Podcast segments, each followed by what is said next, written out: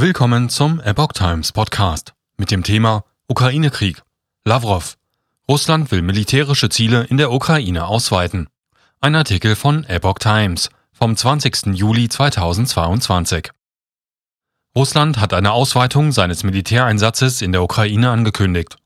Die militärischen Ziele konzentrieren sich nicht mehr nur auf den Osten des Nachbarlandes, sagte Außenminister Sergei Lavrov am Mittwoch der russischen Nachrichtenagentur RIA Novosti und dem Sender RT. Es gehe bei dem Einsatz nicht mehr nur um die selbsternannten Volksrepubliken Donetsk und Luhansk, sondern auch um die Regionen Cherson und Saporischschja sowie eine Reihe anderer Gebiete, so Lavrov. Dieser Prozess geht weiter, stetig und beharrlich, sagte der russische Außenminister. Russland kontrolliert bereits die südliche Region Cherson und Teile der im Südosten gelegenen Region Saporischschja.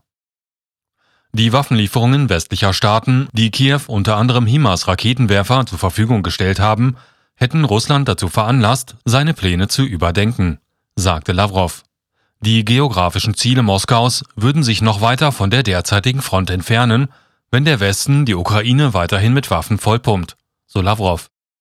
Wir können nicht zulassen, dass der Teil der Ukraine, den Präsident Volodymyr Zelensky kontrollieren wird, oder wer auch immer ihn ersetzen wird, über Waffen verfügt, die eine direkte Bedrohung für unser Territorium und das Territorium der Republiken darstellen, die ihre Unabhängigkeit erklärt haben, sagte der russische Außenminister.